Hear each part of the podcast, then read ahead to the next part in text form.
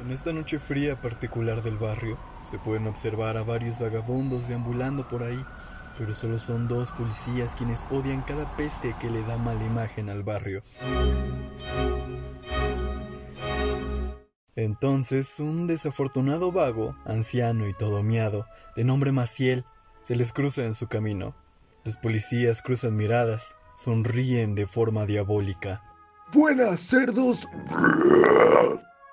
Los policías no toman el saludo de forma amable, mucho menos siendo este proveniente de un vago, así que deciden tomarlo de su chamarra vieja y desgastada para arrastrarlo por toda la calle.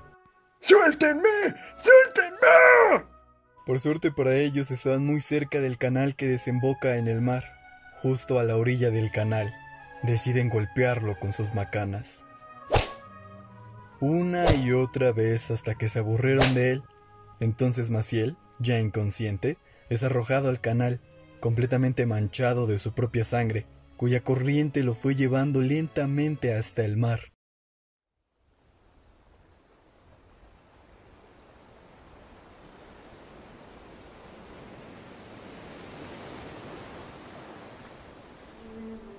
Hermoso mar de sonido envolvente, resplandeciente ante la luz de la luna, en esta noche particular abre sus brazos para recibir un nuevo cadáver, víctima de las atrocidades del mundo y de sus propios impulsos primitivos no controlados. Lentamente el cuerpo de Maciel es consumido por la noble verdad de la muerte, mientras espiritualmente se hunde en la tranquilidad del mar.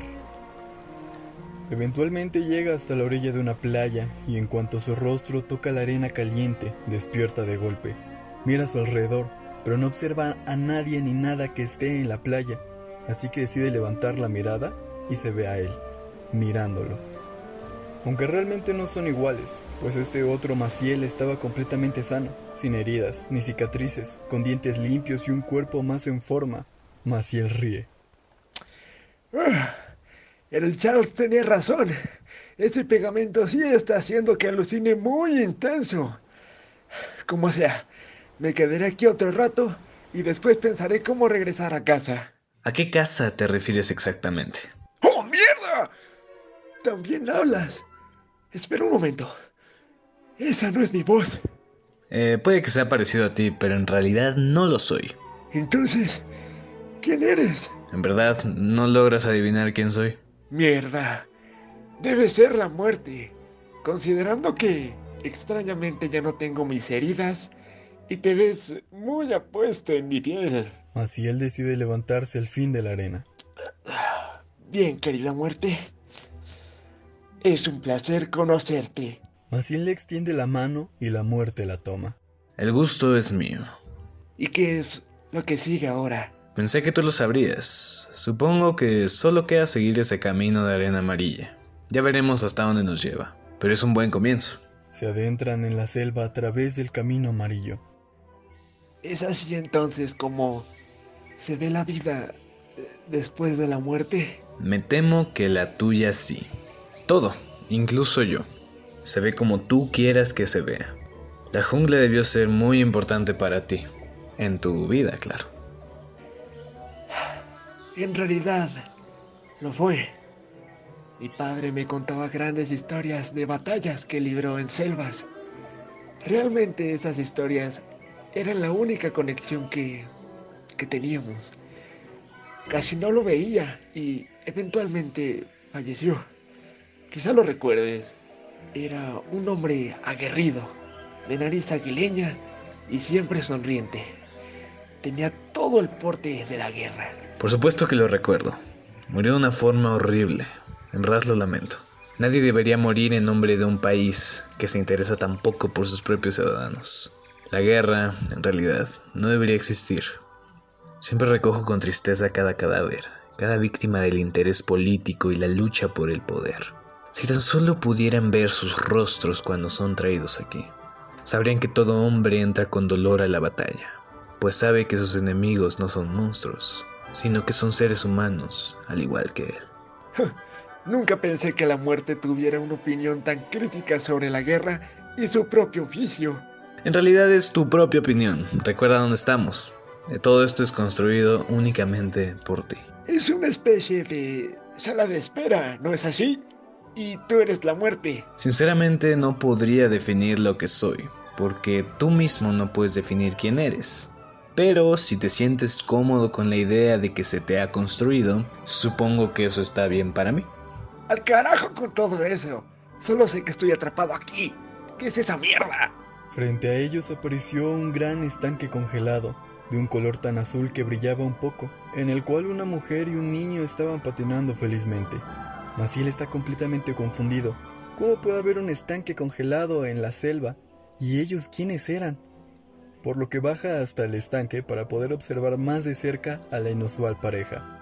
Ellos no sentían la presencia de Maciel, a pesar de que él no dejaba de observarlos fijamente. Eh, ¿Muerte? ¿Quiénes son ellos? Jamás los había visto. ¿De verdad no los recuerdas? Mira bien dentro de sus ojos. Tú sabes quiénes son.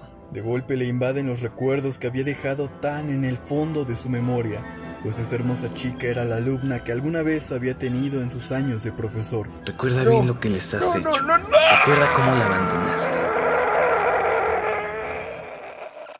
Las lágrimas de Maciel comienzan a recorrer su rostro y caen congeladas de él, al mismo tiempo que ante el dolor se hinca, mientras la mujer y el niño lo traspasan al ritmo de su patinaje. El ruido de las cuchillas deslizándose por el hielo lo hacía recordar más y más.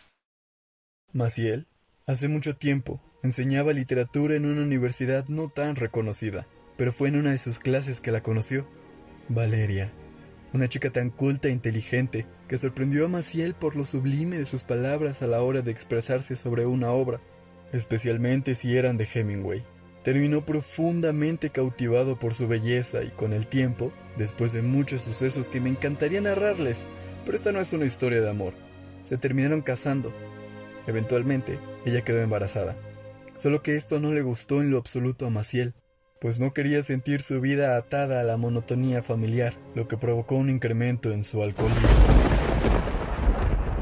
Todo fue aún peor la noche que regresaban de una fiesta en la que Maciel había bebido bastante lo suficiente para ir conduciendo extremadamente pedo. Por suerte para él, lo acompañaban tres amigos que igual estaban demasiado ebrios, lo cual estaría bien de no ser porque junto a Maciel iba su esposa, sumamente preocupada por él. Ya todos sabemos lo que está por venir, un accidente. Pero en esta ocasión no fue accidente, porque Maciel vio la oportunidad perfecta para librarse de su vida actual. Entonces decide acelerar y justo cuando vio que un carro venía hacia él en sentido contrario, impactó contra él.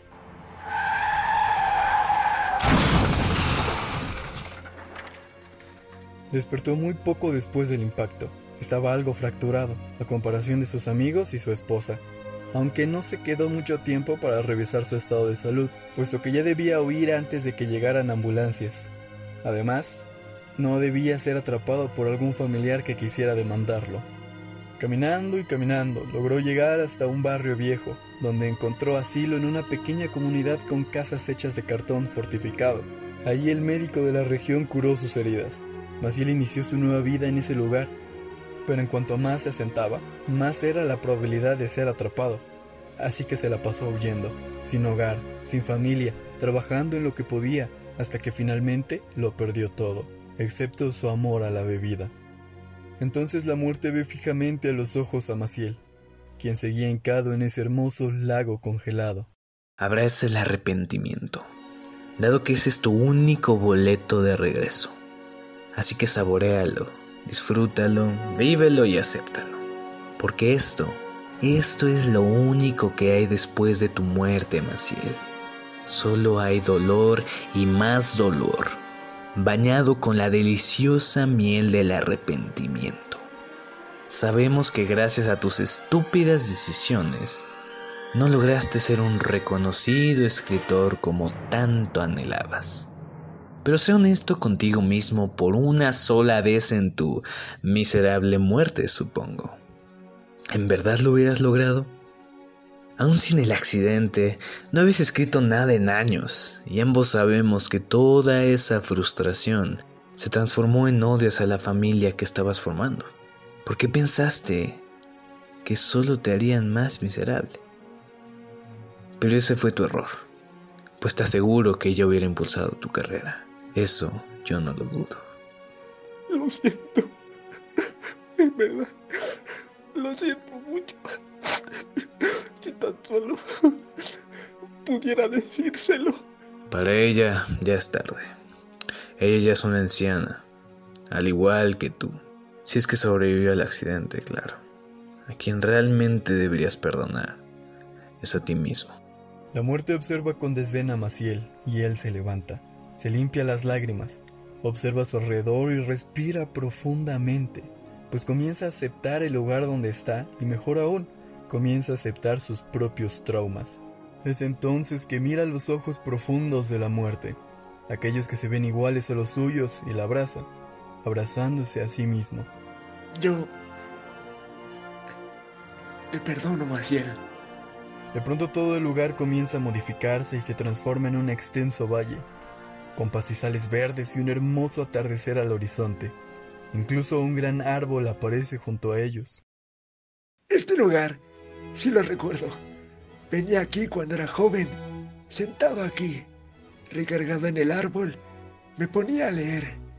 Sentía una paz excelente y junto con el atardecer me di cuenta del hombre que quería ser. Ya sé quién era el niño que acompañaba a la mujer. Era yo, cuando tenía siete años. Si se te fuera otorgada una segunda oportunidad, ¿reivindicarás el camino? Por supuesto, te lo prometo. Pues que así sea. La muerte le sonríe y se desvanece. Un poco después, todo el lugar comienza a desboronarse. Maciel cae por una espiral lleno de sus recuerdos. Es el último repaso por la vida que tuvo. Al finalizar, despierta de golpe en su cama, con su respiración agitada. Se levanta y corre al baño para mirarse en el espejo. Es joven nuevamente y una gran sonrisa invade su rostro. Grita, brinca y baila de alegría, por lo que termina despertando a Valeria, quien se encontraba dormida en la misma habitación. Pero antes de que pudiera preguntar qué es lo que sucedía, Maciel saltó a la cama, abrazó y besó a Valeria. No importa qué tan efímera sea la vida, morir a tu lado será la forma más celestial de morir. Aunque ahora no debemos concentrarnos en eso. Mejor, disfrutemos de este extraordinario viaje juntos. Y así se volvieron a quedar dormidos, abrazados y juntos. Pero ¿qué hay de ti? Aún eres joven para tomar una segunda oportunidad, así que haz una para ti mismo. Nunca es tarde para corregir y enfocar el camino hasta donde quieres llegar. Yo confío en ti, querido hermano, querida hermana.